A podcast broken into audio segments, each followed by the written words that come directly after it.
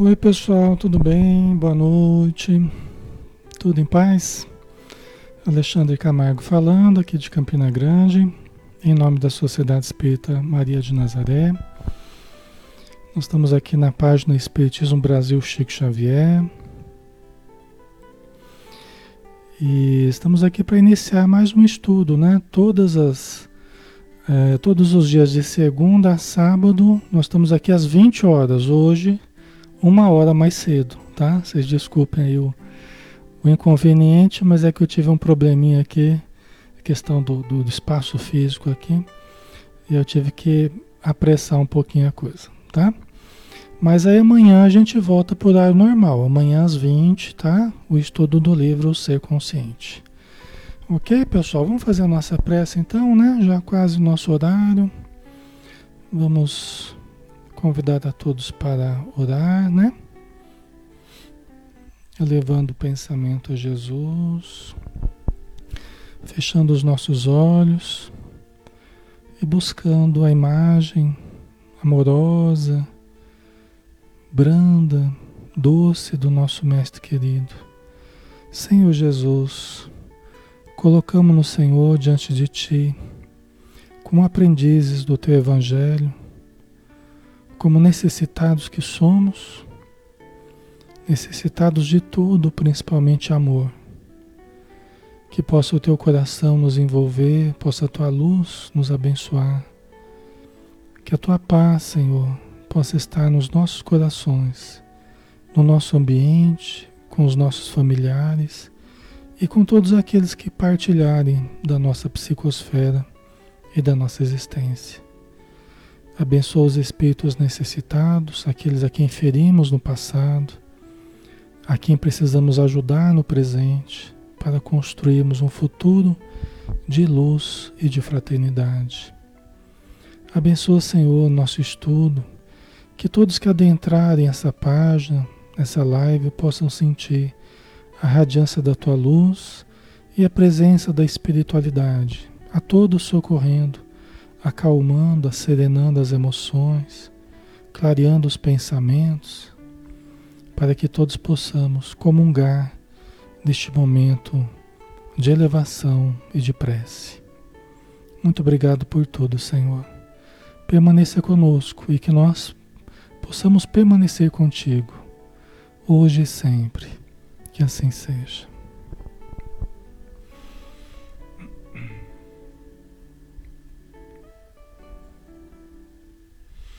Muito bem, pessoal. Boa noite a todos. Obrigado pela presença de todos, mesmo aqui no horário um pouquinho diferente, né? Mas vocês aí que se esforçaram para estar conosco. Nossa gratidão.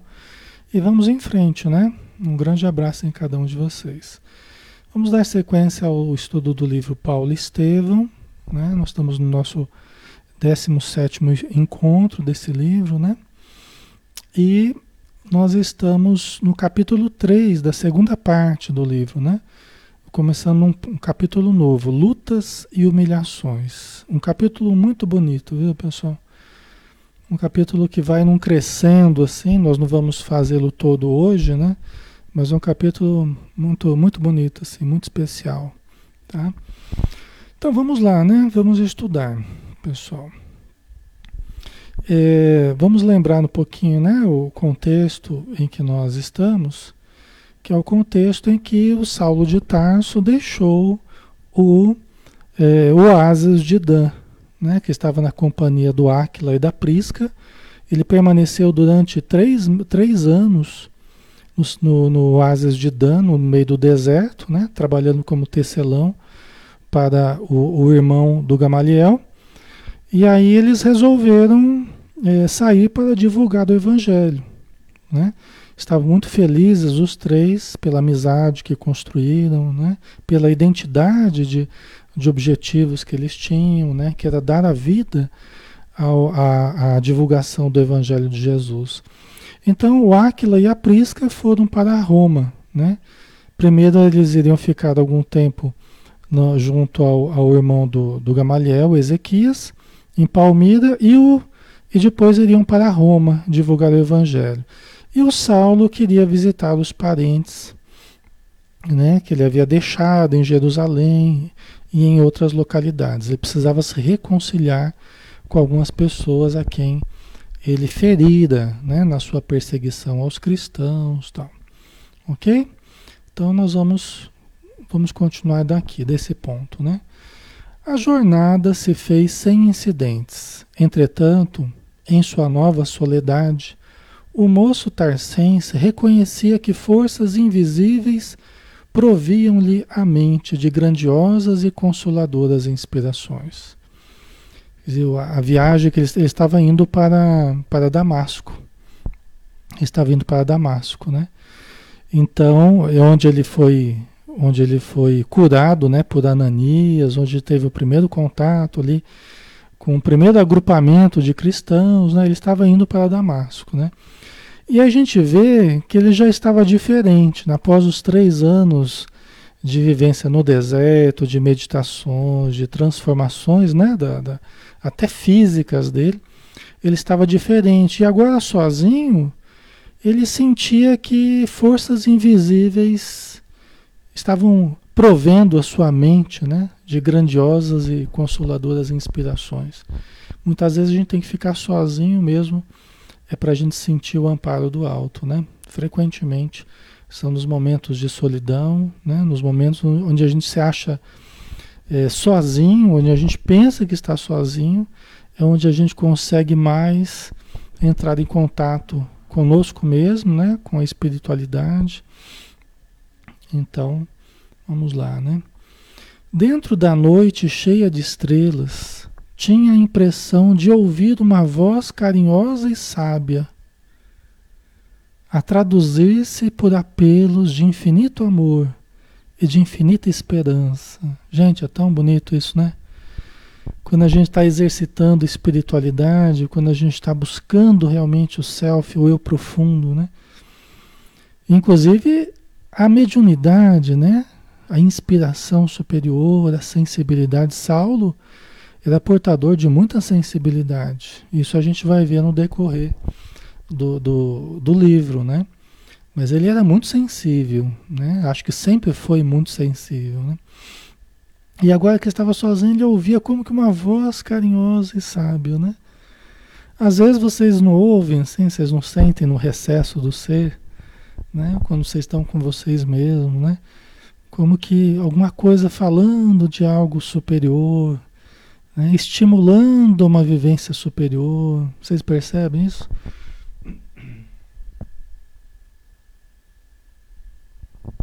A gente pode sentir muito isso quando a gente está lendo alguma coisa, né? Em alguns momentos a gente sente aquela inspiração, né? Os pensamentos parecem que fluem na nossa mente, sabe-se sabe-se de onde, né? Deve ser do nosso espírito protetor, das frequências elevadas que a gente está se sintonizando, né? onde um fluxo incessante de amor, de informação, está acessível a nós. Né? As informações, pessoal, os estímulos que a gente precisa não vêm só dos cinco sentidos, né? Vem também do contato com o, o, os sentidos espirituais, né? é fonte de inspiração, é fonte de informação, né? Isso é bem interessante. Desde o instante em que se desligara da companhia amorável de Áquila e sua mulher, quando se sentiu absolutamente só para os grandes empreendimentos do seu novo destino, encontrou energias interiores até então imprevistas e por desconhecidas. Então é até um processo de autoconhecimento, né? Porque é, nós não nos conhecemos direito até passarmos por determinadas situações. Né? Até passarmos, a gente acha que se conhece. Mas aí a vida vai se desdobrando, a vida vai se desdobrando em fatos, em acontecimentos, em situações que vão nos fazendo nos conhecer verdadeiramente. A gente só vai se conhecendo de fato é no desdobrar da vida, no desdobrar dos acontecimentos. Não adianta a gente falar, ah, se fosse eu, faria assim, faria assado, pensava isso, pensava aquilo, falava assim, falava assado. Não adianta a gente falar isso. Frequentemente a gente cai num julgamento vazio, né? Que só demonstra a nossa inexperiência. Porque quando a gente passa pelas situações, é que a gente vai saber como é que a gente como é que a gente vai agir de fato, né? Então é um processo de autoconhecimento, né? É um processo em que Saulo também estava descobrindo forças que nem ele sabia que existiam dentro dele. Né? Era um universo novo que se desdobrava, que é o universo do self, que é o universo do espírito. Né? Quando a gente sai do ego, do ambiente limitado do ego, e a gente começa a descobrir que existe uma ligação com a espiritualidade, com o espírito imortal, com a mediunidade, né? Aí começa a encontrar o universo amplo do, do self, né? do espírito, né? Ok.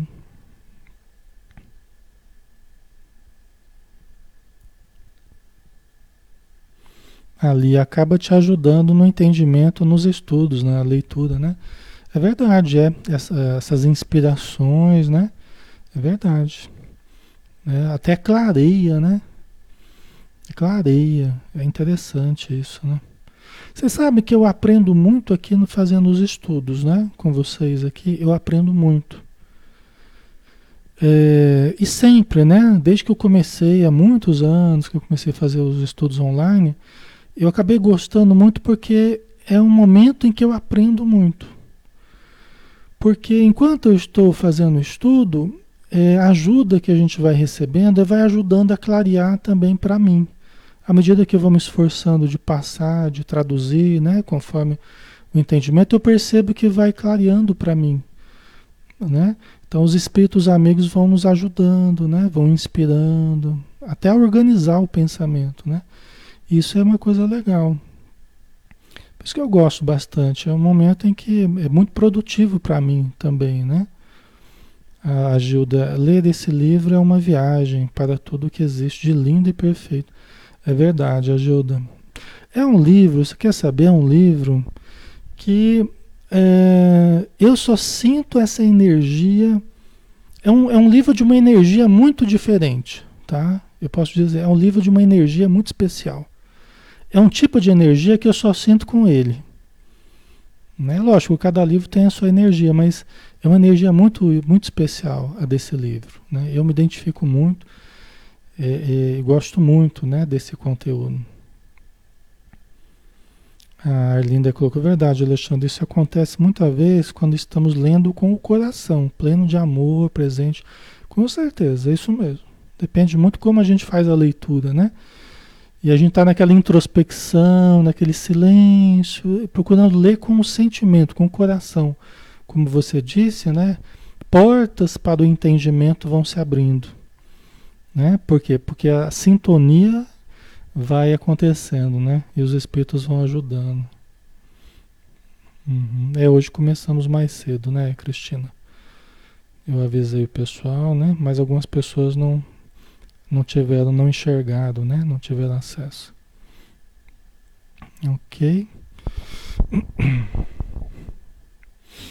Certo, vamos lá, né? Vamos continuar. Então ele estava encontrando energias.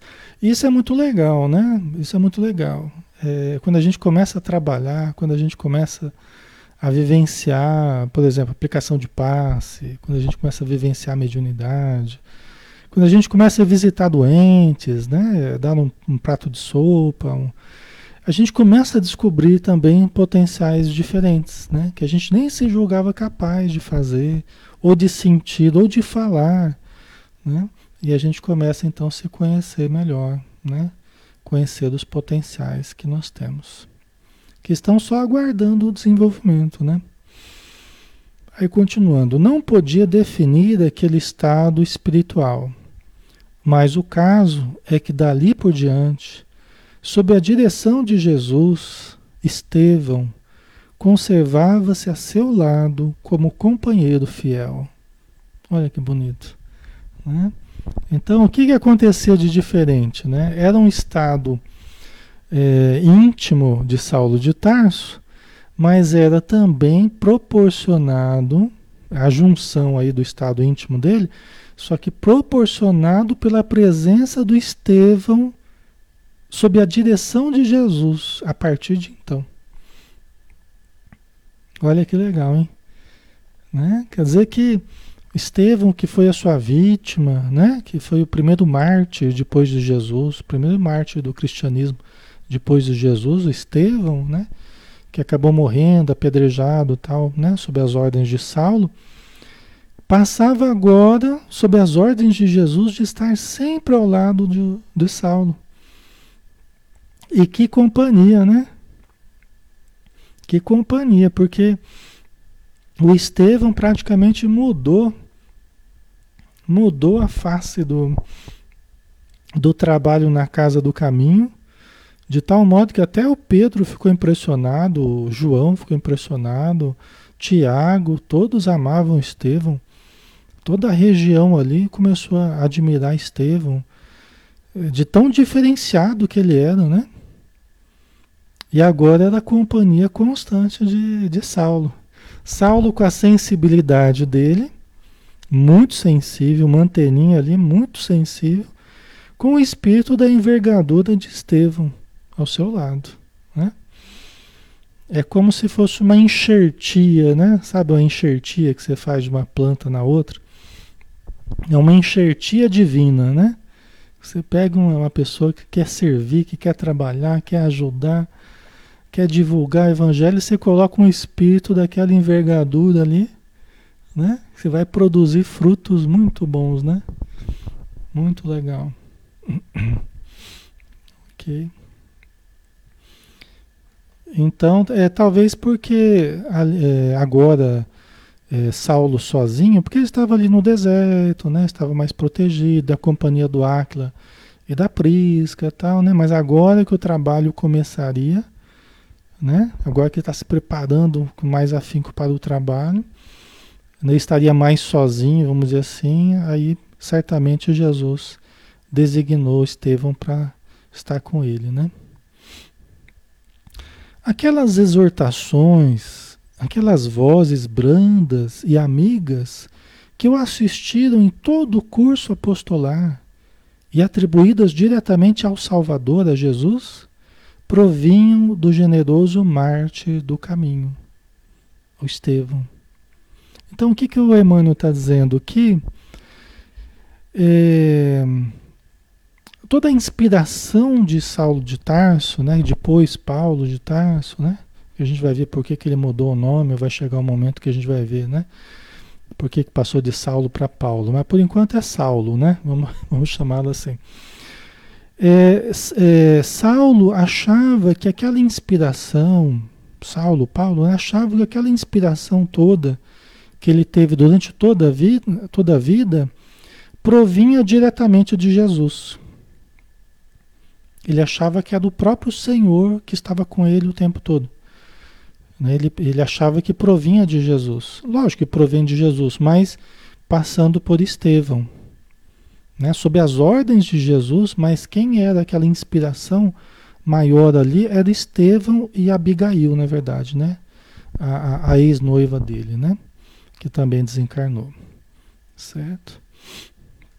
Mas ele estava bem acompanhado, né? Porque Estevão é de uma grandeza muito, muito interessante, né? Então Estevão que o seguiu espiritualmente durante 30 anos renovando-lhe constantemente as forças para a execu execução das tarefas redentoras do Evangelho. Tá? Então, isso, pessoal, eu não sou eu que estou dizendo, tá? Isso aqui é Emmanuel, é Emmanuel que explica no livro, tá? É Emmanuel que explica, né? Então ele fez um levantamento histórico, né? Os arquivos da vida, né? Porque os espíritos, quando vão fazer um livro dessa envergadura aqui, eles pesquisam os arquivos da vida, e colhem as informações direto com os personagens também. Então não é brincadeira, é um trabalho histórico muito interessante, né?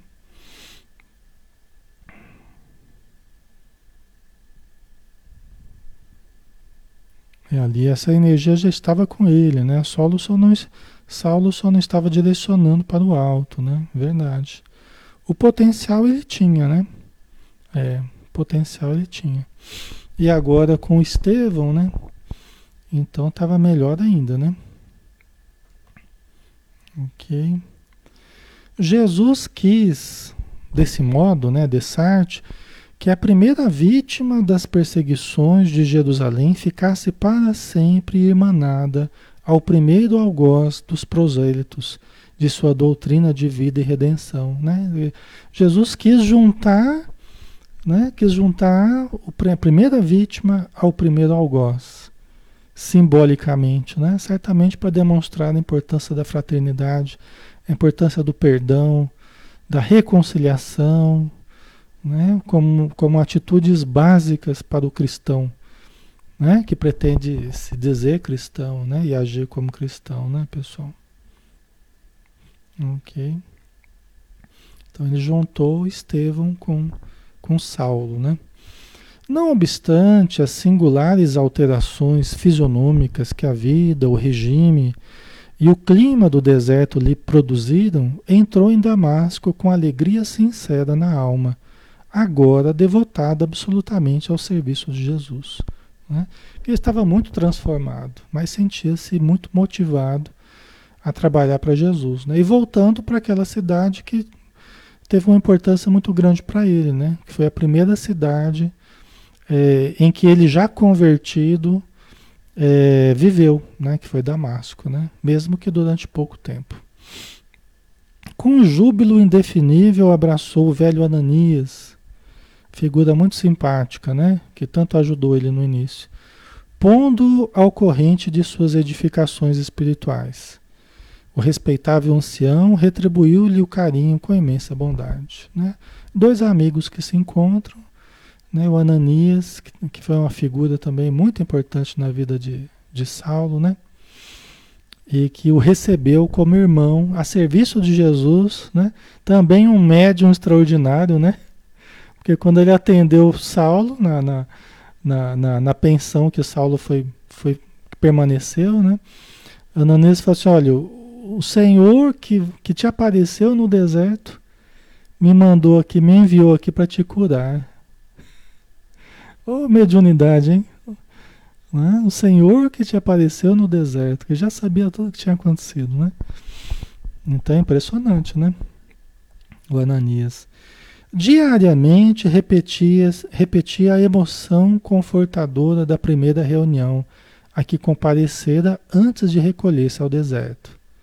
Né? Que foi o primeiro agrupamento é, cristão que ele teve contato, que o recebeu com carinho, né, de braços abertos, né, a reunião simples, singela lá de Ananias e algumas senhoras e senhores, né, que estavam afeiçoados ao Evangelho.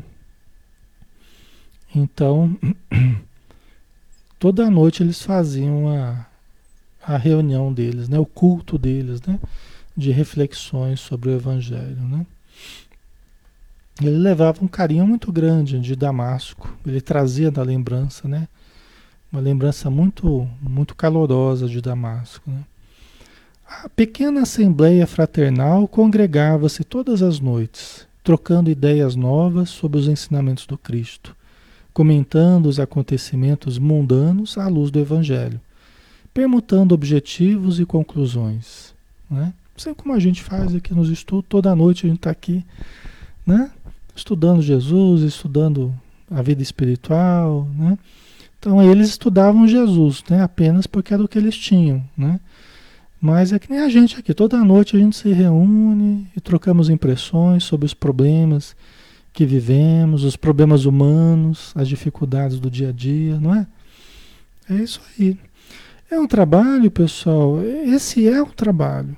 Esse é um trabalho interior, né?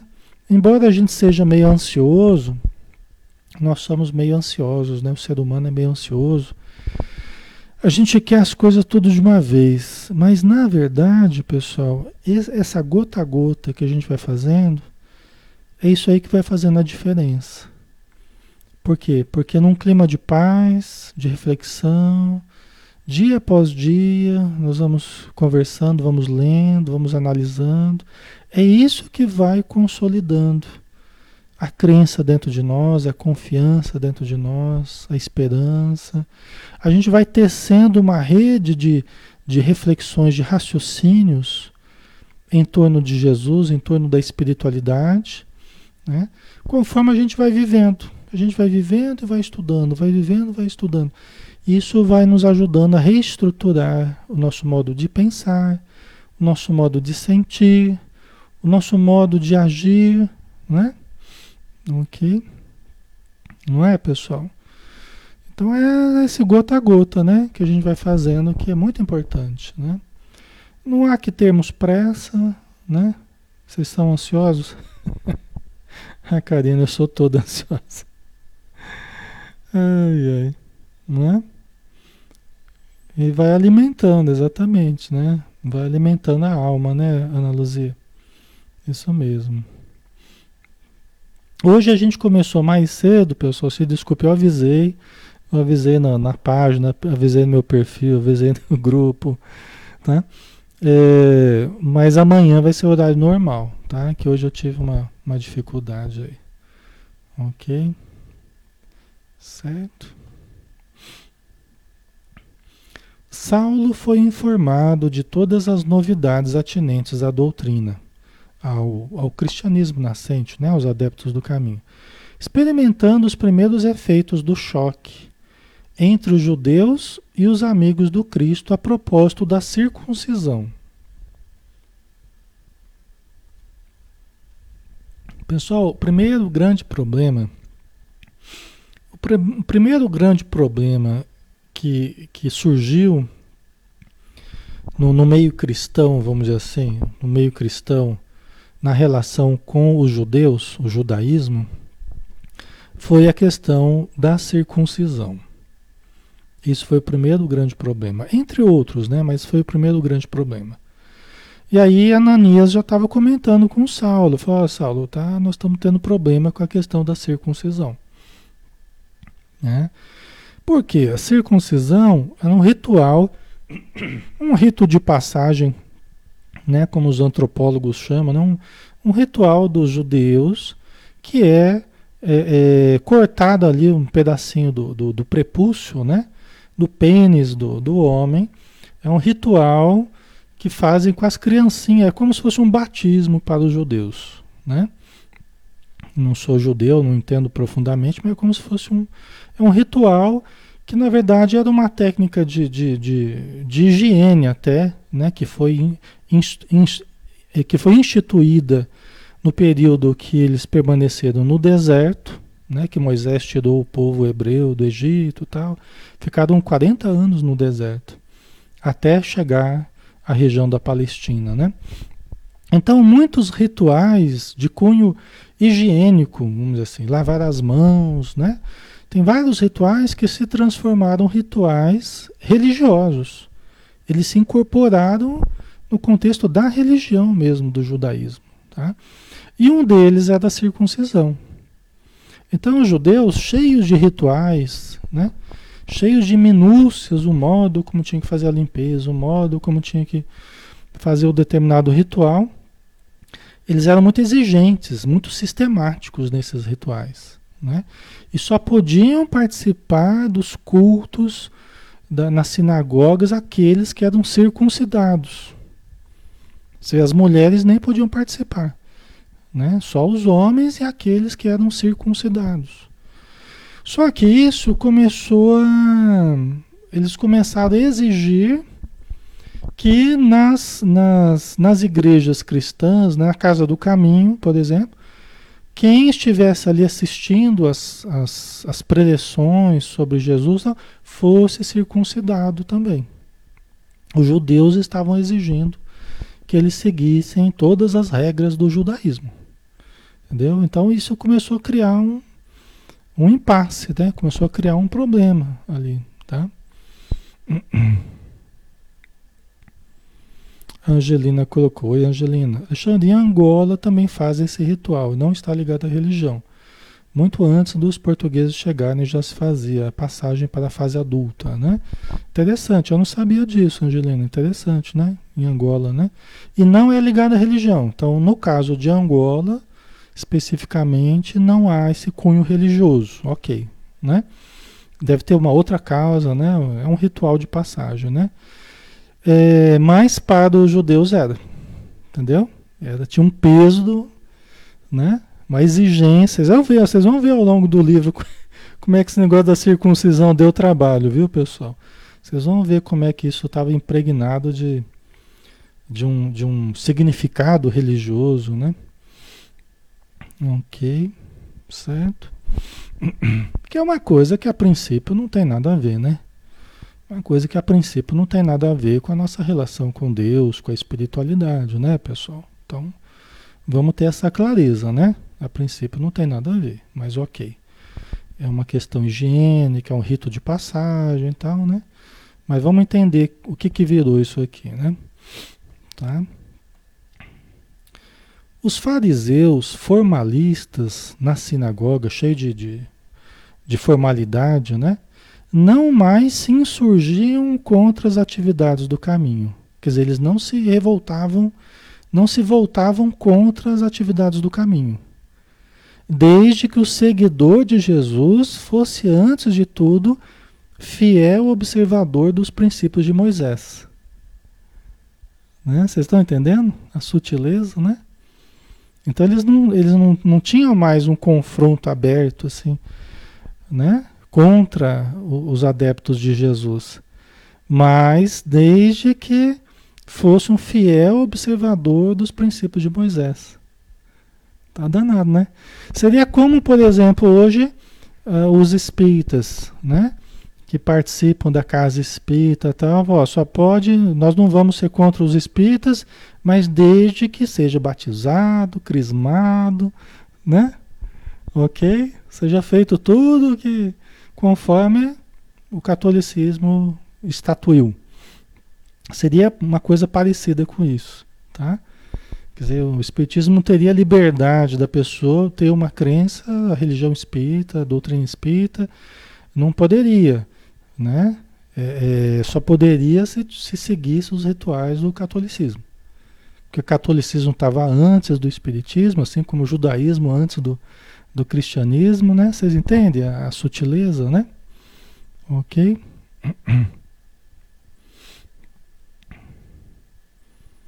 A Rosana, comecei a ler Céu Azul. Que bom, Rosana, você vai gostar. Você vai gostar, viu? Tenho certeza. É um livro bem gostoso de se ler. Certo? Então vamos lá, né? O ex-doutor da lei, né, o Saulo de Tarso, reconheceu que na sua ausência o processo de perseguição tornara-se mais perigoso e mais imperceptível. Porquanto as características cruéis que ele usou, né, mas francas do movimento inicial, sucediam às manifestações da hipocrisia farisaica. Quer dizer, né, o Saulo foi mais truculento, vamos dizer assim, né? Quando ele era fariseu, foi franco, foi aberto, foi sincero, mesmo que equivocado, né? Mas agora as manifestações dos fariseus tentando atrapalhar o cristianismo eram mais sutis, né? Baseado na hipocrisia farisaica, né? Que parecia tudo bem, mas no fundo estava lá tentando dominar, né? Maria Leone. No filme Paulo de Tarso, né, Paulo Apóstolo, né, da, da, de, de Cristo, né, fala a esse respeito. Fala, fala sim, fala sim. Foi um dos grandes problemas no início, né? A gente não tropeça em montanha, né? A gente tropeça em, em pedrinha, né? Às vezes uma questão pequena ali, uma mesquinha, uma questão pequena a gente fica lá, vira uma, vira uma polêmica, vira um problema danado, né? E era, um, e era uma questão de honra para os judeus, era uma questão de honra. Era uma questão religiosa mesmo, né? Tá? Eles lidavam como um ponto fundamental. A pessoa não podia participar das atividades religiosas sem sem ser circuncidado. Era um sinal de pureza, né?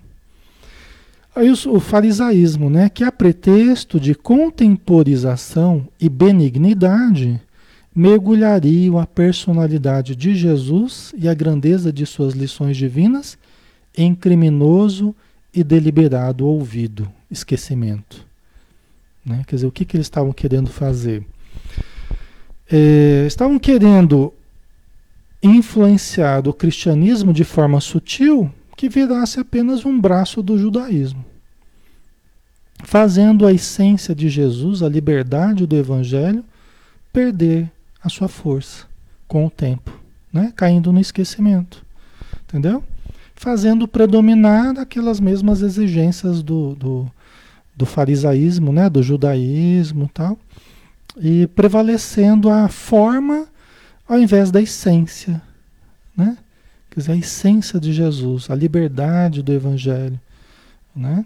a, a espontaneidade do Evangelho, ia cedendo o campo para a formalidade do judaísmo, as fórmulas e as regras né, do judaísmo. Vocês entenderam a sutileza? Muito perigosa, né?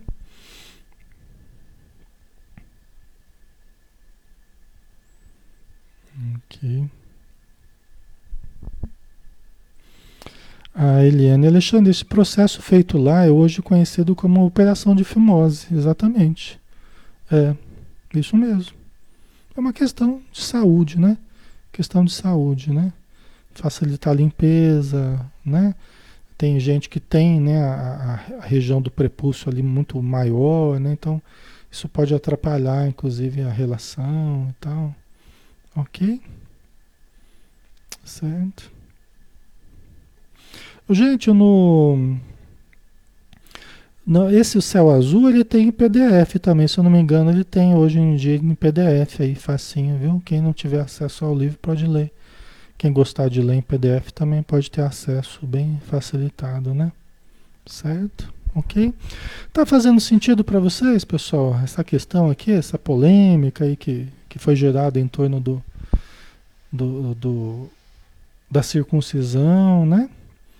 Da tentativa de, de influenciar o, o, o, cristianismo nascente, né? fazendo-o perder a sua força, sendo dominado sutilmente pelas regras, né? pelo fazer do, do, dos fariseus. Né? Tá ficando claro para vocês?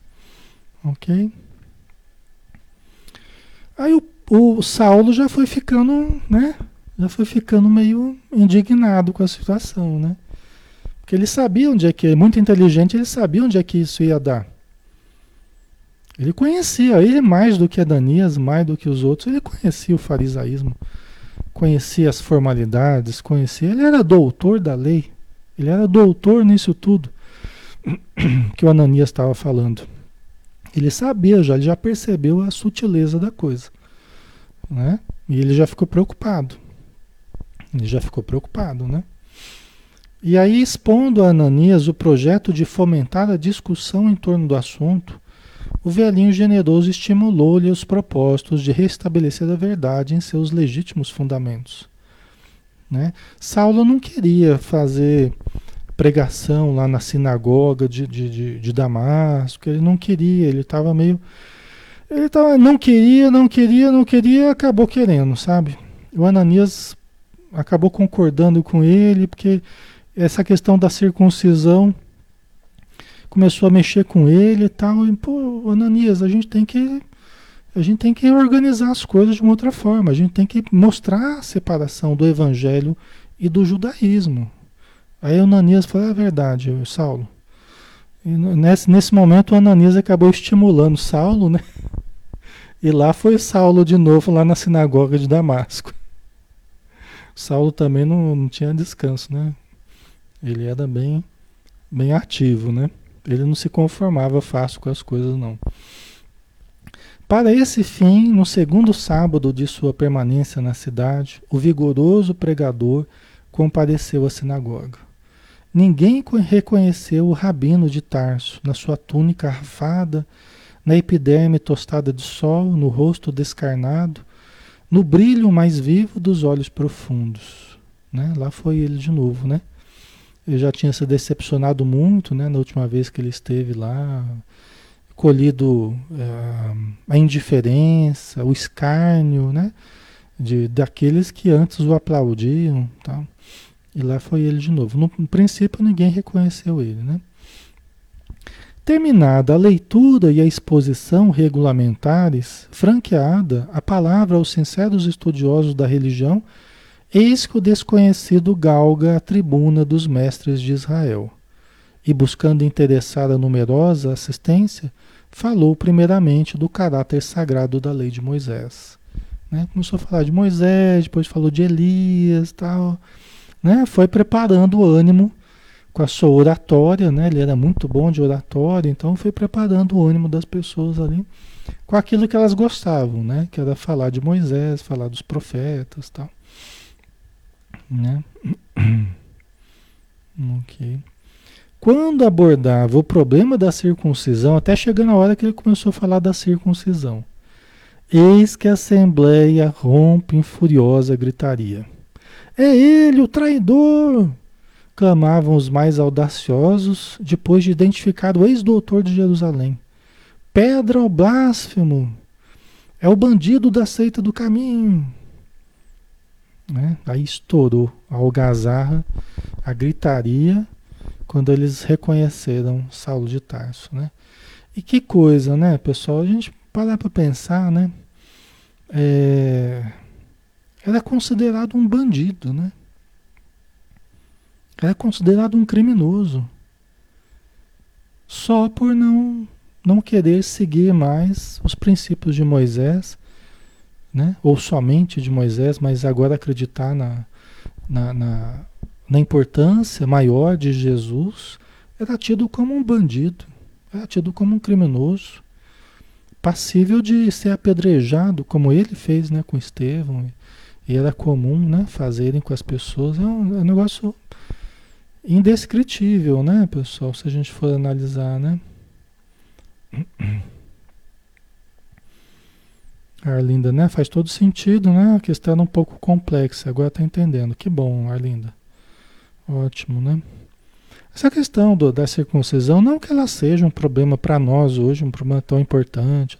É a história do cristianismo, a história, né? De, de Saulo de Tarso, os primeiros problemas que foram surgindo. E talvez se não tivesse Saulo enfrentado essa questão na época, quem sabe a gente estava até hoje tendo que fazer circuncisão, né? Vai, vai, saber, né? Vai saber. Às vezes a gente estava até hoje aí, tendo que fazer circuncisão, né? Graças a Deus que não. Circuncisão hoje é só no, no hospital, né? Socorro. né? Os médicos aí de plantão, né? Circuncisão só no hospital. Ou quem é do judaísmo, né? Mas graças a Deus os cristãos não precisam mais, não. No dia seguinte, aos primeiros raios do sol. Então veja bem, deixa eu explicar melhor isso aqui, porque eu acabei, para acelerar, eu acabei resumindo um pouco aqui, né? O que, que aconteceu, tá? Vamos falar sobre essa, o final dessa, dessa confusão aqui na sinagoga, tá? O que, que aconteceu?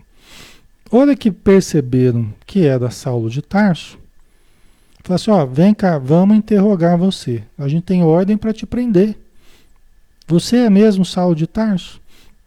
Sou, sou Saulo de Tarso. Né? E foram questionando ele, né? Foram questionando. Né? Falaram que ele estava doente mental, né? as histórias corriam que ele tinha ficado doente e tal. Ele falou que não estava doente, que nunca esteve doente, que ele tinha Agora a certeza que Jesus era o Salvador, né? tão esperado pelo povo judeu. Né? E, e aí quiseram prender ele, mas ele falou assim: olha, vocês não têm poder para me prender, porque eu sou cidadão romano. Ele tinha dupla cidadania, né? Ele era cidadão romano também. Então, ele era grego e romano, né? Então, é, ele, ele falou assim: vocês não têm poder para me prender. Né? Vocês não, não têm esse poder político para prender um cidadão romano, para dar voz de prisão para um cidadão romano. Né? Esse negócio da cidadania romana dele salvou ele de vários episódios, aí foi muito importante para ele. Né? Mas enfim, É, fala, ah, mas nós temos o mandado aqui do, do, do Sinédrio, o mandado do Sinédrio para vos prender. Aí o fala assim, então onde é que está o mandado? Aí foi aquela, aquela correria para tentar achar o papel e tal, ninguém achava, porque fazia dois anos que tinham enviado o, o, o, o mandado lá para a prisão do, do Saulo de Tarso, ninguém sabia onde estava. Aí Saulo se aproveitou dessa confusão e falou com a energia que eles não tinham autoridade para fazer nada com eles. Né? Porque eles viviam dessa formalidade toda, mas dentro dos lares deles, quantas dores existiam, quantas necessidades eles tinham que procuravam encobrir, e foi falando, foi falando, e a plateia ficou paralisada. A plateia ficou paralisada. Até que ele com a autoridade dele, foi saindo devagarzinho, todo mundo ficou assim, não sabia nem o que fazer. O dirigente da reunião ficou parado ali. E todo mundo foi vendo ele sair e ele saiu e foi embora.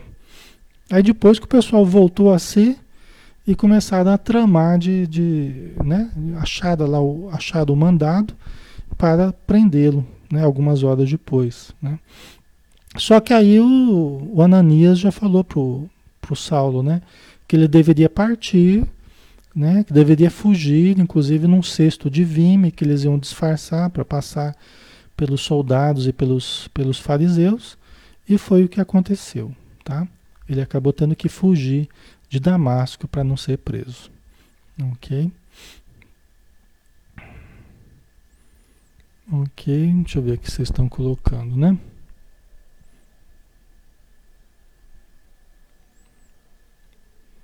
Certo.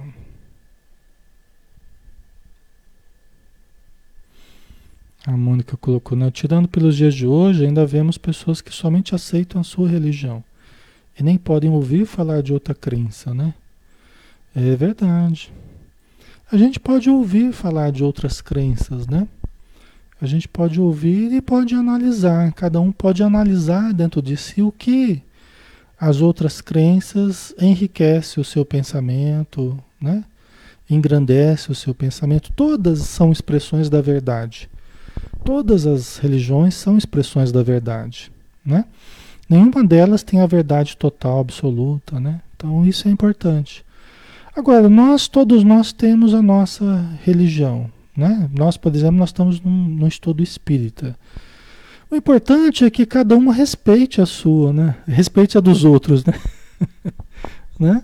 É muito importante que cada um respeite a dos outros, né? Então, o fato é que, que a gente está falando é que uh, os judeus não aceitavam que, que houvesse os interessados em seguir Jesus. Essa que é a questão aqui. Né? Então, ele, eles tinham o judaísmo, mas não queriam que surgisse nada novo, né? Então, essa coisa de querer controlar a crença alheia, isso aqui é que está errado, né? Tanto no passado quanto hoje, né? Eu tentar dominar tudo, né? Para que seja tudo conforme o meu modo de pensar, não. Hoje, graças a Deus, a gente vê na internet é, judeus, a gente vê é, evangélicos, a gente vê católicos, espíritas, umbandistas, a gente vê de tudo budistas, né? E é legal quando cada um respeita, né? Eu posso não querer para mim é, ser um seguidor de uma outra religião. Eu prefiro o espiritismo. Mas respeito, acho ótimo que as pessoas estejam buscando outras crenças também. Estimulo né, católicos a praticarem, né, participarem, evangélicos a participarem. Né? Isso é legal, né? A gente sabendo respeitar, né? É muito bom. Né? Toda a ideia de supremacia, de, isso é ruim, né? Então cada coisa, né? Cada um no seu quadrado, cada um no seu no seu ambiente, né? Na sua busca. E se cada um quiser, se eu, por exemplo, quiser participar de uma live, se eu quiser aprender coisas do judaísmo, se eu quiser aprender coisas da Kabbalah, né, de qualquer outra é, expressão religiosa ou conhecimento, eu tenho essa liberdade né? Tem essa liberdade, eu só tenho que respeitar onde eu estiver, né? Eu não vou querer impor o espiritismo em outros lugares, né? Então eu vou respeitar, vou aprender com outras religiões, tal, né? Assim como alguém de outras religiões podem vir aqui, por exemplo, e, se quiser aprender, né? Se quiser aprender como é que é a visão espírita, será muito bem-vindo. E aí nós vamos conversar e a pessoa vai poder ter noções, né? Sobre o que é o espiritismo tal. Ok. Então vamos lá. Certo. Então ele teve que fugir, né? Teve que fugir de Damasco de novo antes que ele fosse preso, né? No dia seguinte, aos primeiros raios do sol, Saulo escapava dos fariseus dentro de um cesto de vime. Levava consigo alguns bolos de cevada como única provisão e o evangelho presenteado por Gamaliel. Partia rumo a Jerusalém, em viagem de uma semana e muito penosa, pois seria realizada a pé. Ele, para variar, ele, queria né, é, fazer tudo dentro da maior simplicidade, tudo dentro do maior, né, da maior é, é, é humildade, assim, para que ele não ficasse dependente das facilidades. Né? A gente já queria tudo mais fácil, Saulo de Tarso não. Ele buscava sempre as situações que o fizessem ficar menos dependente da comodidade, né? dos gastos excessivos e tudo mais. Então ele foi a pé fazendo essa viagem, né? E foi com poucas provisões, né? Algumas mulheres cristãs lá da, da igreja do Ananias fizeram alguns bolos de cevada é a única coisa que ele tinha para a viagem, né? E era uma viagem de uma semana, pessoal. A viagem de uma semana passando por um pedaço de deserto, uma região desértica. Você imagina a pé, só com um bolo de cevada e, e, e debaixo de um sol ardente, não é fácil, né? Uma semana, né?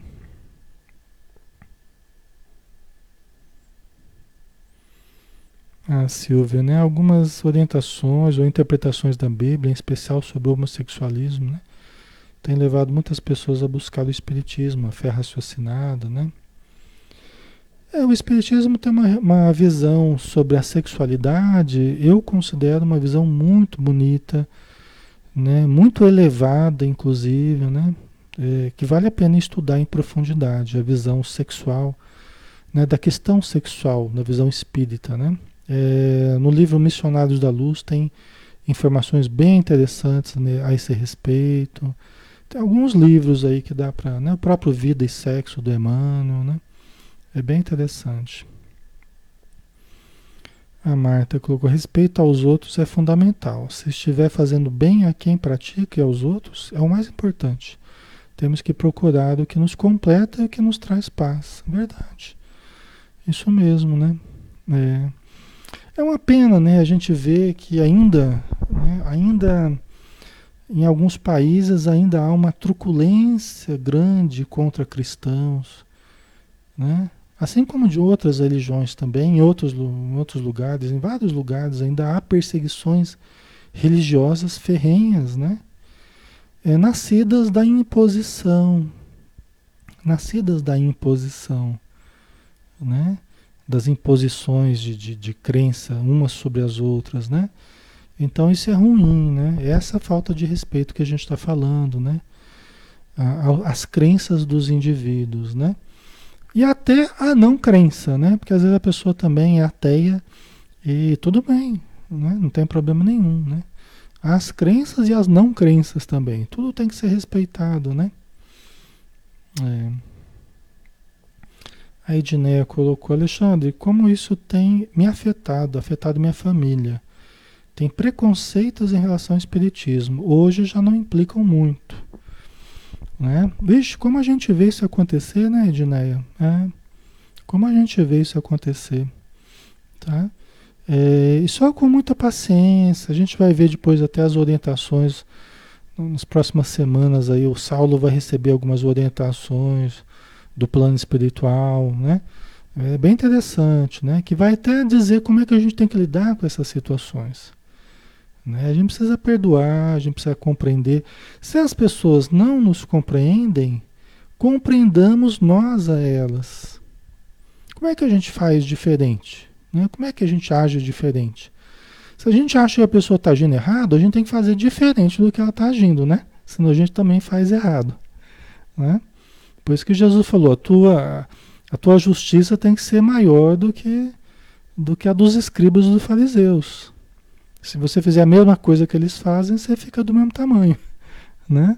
Então, se a gente tem um conhecimento diferente, a gente precisa fazer algo de forma diferente também.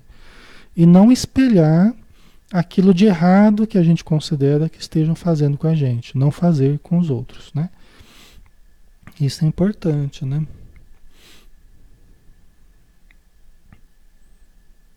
Ok.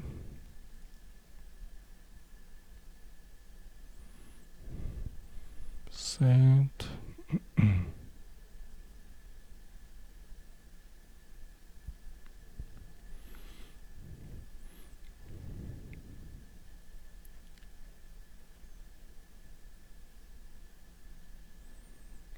Que, mano, é feio mesmo é criticar ou condenar aquilo que não se conhece, é verdade. É, é. A pessoa vai falar sobre o espiritismo, ela precisa pelo menos ter informação de, de sobre o espiritismo, né? Assim como a gente, né? Para criticar, pra, a gente precisa conhecer também o outro contexto, né? Senão ficam visões apenas é, parciais, né? Muito ingênuas até, né? É. Isso aí. Ok. Certo.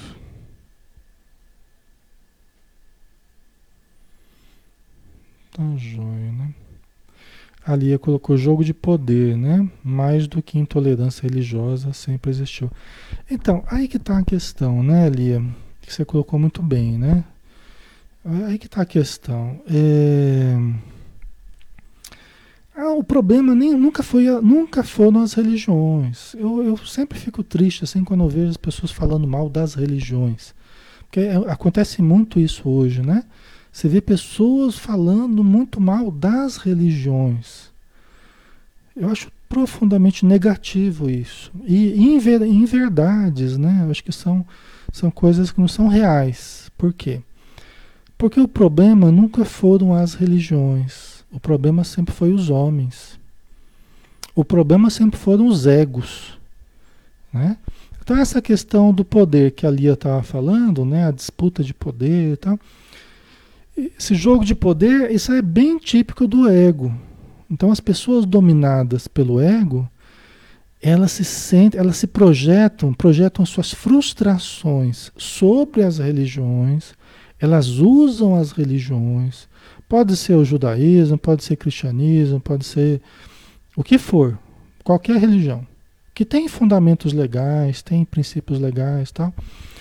Mas o problema é quando o nosso ego, as nossas frustrações, as nossas carências, os nossos conflitos íntimos é, transbordam de nós e nós projetamos isso sobre as religiões. Aí que nasce todo o problema, né? Porque aí são seres humanos atormentados em busca do poder, né? Que aí vão usar a religião para a manifestação do poder, né? Para estruturarem o seu poder, né? Aí que nasce todo o problema, tá, pessoal? Então não são as religiões, são as pessoas. A religião é aquele, aquela coisa sagrada, de contato com o sagrado, né? de contato com, com, com o elevado, né? Ok? Contato com os princípios nobres da vida, tá? Então foram os homens que foram colocando formalidades, coisas absurdas às vezes nas religiões, né? Então as religiões elas sofreram com os homens, homens e mulheres, né? Principalmente com os homens. Né? As religiões sofreram com os homens, né? Sofreram com, com os indivíduos. E não nós sofremos por causa da religião. A gente se apropriou de Moisés e passou a perseguir em nome de Moisés. A gente se apropriou de Jesus e passou a, se, a perseguir em nome de Jesus. Né? Então é sempre a mesma situação. Você se apropria de um discurso, fala, ah, eu vou usar esse discurso aqui. Esse discurso aqui é bom, né?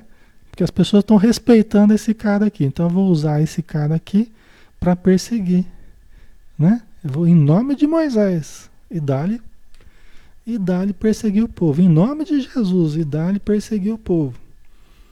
Né? Em nome de Kardec, em nome disso, em nome daquele. Então é muito fácil da gente cair nessa armadilha, nessa cilada, né? O mais difícil é a gente parar e analisar que a questão não é perseguir ninguém, a questão não é, é, é usar da religião, a questão é, é, é digerirmos os conceitos da religião em nós, né? digerirmos o Jesus em nós, né? para que nós, Jesus esteja realmente nas atitudes, nos nossos sentimentos. É aquela paz, né? É aquela paz interior, né?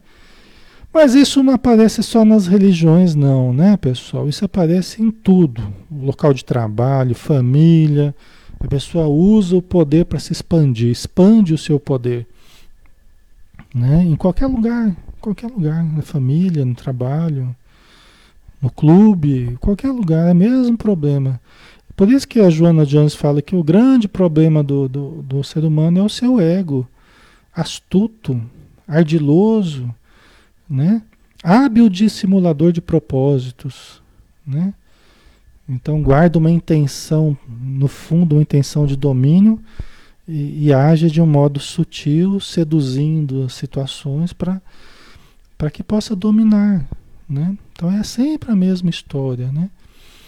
né? Por isso que Emmanuel fala: olha, Jesus diante da multidão, Jesus subiu ao monte para ensinar, ensinou a multidão.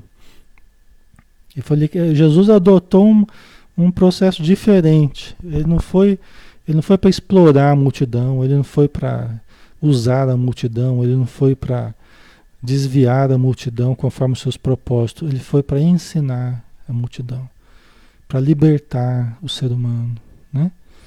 E por isso que ele lançou os ensinos, né? Para que pudessem agir na base da não violência, né? Na base do, do da fraternidade, do perdão. Não queremos a vitória imediata do, do evangelho, a vitória imediata do bem. Isso a gente, a gente vai ver nesse capítulo mesmo de, de Paulo Estevão aqui. Nesse capítulo a gente vai ver. A gente vai ver um. É muito bonito esse capítulo. Essa primeira parte ela foi mais, mais light, mas a, a, as próximas semanas vão ser muito bonitas, porque vai lidar com situações assim, muito emocionantes. E a importância de não queremos a vitória imediata do bem. Porque a gente pode cair em grandes equívocos querendo na nossa ansiedade, na nossa, no nosso imediatismo, queremos a, a, vitória imediata do bem, né? Então muitos já caíram nesse equívoco, né? Nesse erro, tá? Nós temos é que tentar fazer o bem e vencer em nós, né? que a vitória imediata do bem ela seja em nós, né? Aconteça em nós. O ritmo é nosso, nós que damos esse ritmo na nossa vida, mas não na vida do outro. Né? Até hoje de manhã cedo eu estava lendo um texto do livro Pão Nosso, né? Da, da, de Emmanuel, falando sobre Jesus, né? E era não tiranizes. Não tiranizes. E eu achei até interessante. Falei, poxa, mas o que, que esse, esse tema tem a ver? Não tira. Ele termina falando assim: olha, o mundo precisa não é de tiranos doutrinários eu fiquei pensando, por que, que isso caiu hoje, né? Deve surgir alguma coisa durante o dia que vai ter a ver com essa mensagem. Aí eu, eu falei, ah, deve ter algum. Aí quando eu comecei a ler o Paulo Estevam e preparar o material, eu falei, ah, achei aqui o que, que tem a ver. Tem a ver tudo a ver com o que a gente vai estudar hoje, né? Para a gente não tiranizar doutrinariamente, né? Nos impondo. É, tem tudo a ver, né? a Maria Lígia, né? Como é, cada um no seu grau de evolução, no seu momento, a mudança é interior e modifica onde você está, né? Exatamente, é de dentro para fora, né, Maria Lígia? É verdade. É de luz, preparem os lenços. Mas eu que eu diga, viu? O que eu já chorei hoje. ah, eu que eu diga, viu? O que eu já chorei durante o dia hoje, nos horários que eu parei para dar uma lida e estudar, né? E, e preparar o material aqui, vocês não fazem ideia. E mexe com coisas muito profundas, né? Não é só emoção, é, né? São situações já vividas, são coisas, né? A gente vai se vendo ali no Saulo de Tarso. Então se preparem, as próximas semanas tem coisas importantes aí, tá? Ok, pessoal, vamos dar uma paradinha então, né? Vamos fazer a nossa prece, já estamos na hora. Graças a Deus, né? Sempre um clima de paz, de tranquilidade, né? Vamos lá. Senhor Jesus, que bom estarmos juntos, que bom estudarmos, que bom usufruirmos dessa leveza, dessa energia, desse alimento tão puro, tão elevado que nós temos a oportunidade de vivenciar nesses momentos. Certamente ficarão gravados para sempre nas nossas almas, como lembranças doces, lembranças carinhosas, em que nós pudemos conversar sobre ti, sobre tu, e todos esses trabalhadores, todos esses seguidores valorosos do teu exemplo. E que possamos, por nossa vez, Senhor, nos transformarmos também, nos descobrirmos também no potencial de amor, no potencial de fé, do potencial de serviço, porque sabemos que esse é o grande objetivo, é o que a espiritualidade espera de cada um de nós. Que assumamos o nosso papel, que assumamos a nossa virilidade espiritual para enfrentarmos o que precisarmos enfrentar. Obrigado por tudo, Senhor, e dispensa-nos na tua paz. Que assim seja. Ok, pessoal. Obrigado, tá? Hoje a gente fez uma hora mais cedo, mas amanhã a gente volta às 20, tá? A princípio, a não ser que tenha algum problema, é que iria ter uma reforma na sala do lado aqui, e já me avisaram com antecedência, é parafusadeira, é um monte de coisa, que aí não dá certo, tá? Seria inviável. Então, se tudo der certo, é amanhã às 20 horas no horário normal, tá bom? O livro Ser Consciente. Tá joia, pessoal. Um abraço, tá? Até amanhã, então. Bom descanso para vocês. Fiquem com Deus. Até mais.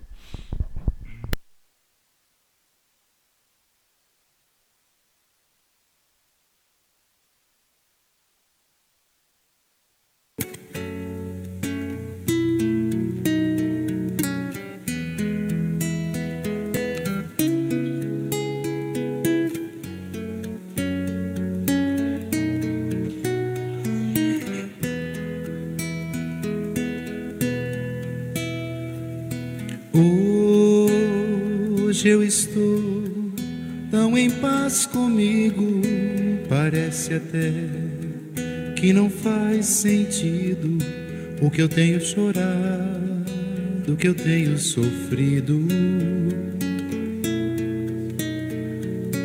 Hoje eu olhei o céu da minha janela, vi no meu coração a presença tão bela de Jesus sorrindo e dizendo para mim: Vem, deposita em minhas mãos todos os seus problemas, levante esse olhar, não chore, não tema, não perca essa fé que você tem em mim. Quem vem a mim se alimenta do pão da vida. Quem segue meus passos não sente as feridas, tem a paz que eu dou, é feliz enfim. Senhor, perdoai meus pecados, me aceite ao seu lado, me deixe tocar esse manto sagrado e a graça que eu peço, terei na sua luz. Senhor, quem sou eu para que entreis em minha morada? Mas um fio da sua luz, numa telha quebrada, ilumina uma vida para sempre, Jesus. Senhor, consolai os que choram, curai os que sofrem, nas ruas, nos guetos, nos becos escuros, na chuva, no frio, sem teto e sem pão. Piedade daqueles que pensam que a felicidade, a riqueza, o poder Ser feliz na verdade é quem tem Jesus dentro do coração. Jesus Salvador, Jesus Salvador, Jesus Salvador, para sempre Jesus.